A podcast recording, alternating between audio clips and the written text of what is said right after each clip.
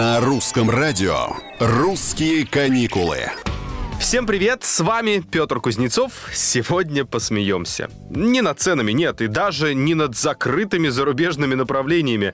Посмеемся без причины, ведь именно смех поможет вам лететь на отдых или с него без соседей. Известный travel-блогер посоветовал улыбаться попутчикам в самолете. Он снял соответствующую видеорекомендацию. В ролике наш герой сидит на пустом ряду у прохода и наблюдает за пассажирами, заходящими на борт. Далее маэстро смотрит попутчикам в глаза с улыбкой, а правой рукой приветственно похлопывает по соседнему месту, как бы приглашая занять свободное кресло. Тем не менее, никто не принимает его предложение. Люди проходят дальше, вглубь салона. «Русские каникулы».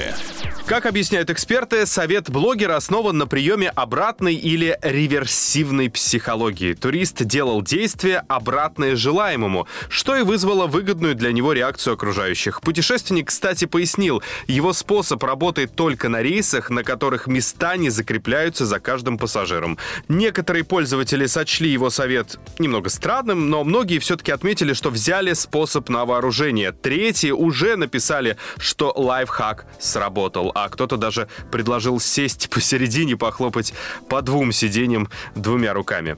А я, знаете ли, двумя руками вам аплодирую. Спасибо, что были с нами. Оставайтесь с русским радио. Дальше больше и интереснее. Пока.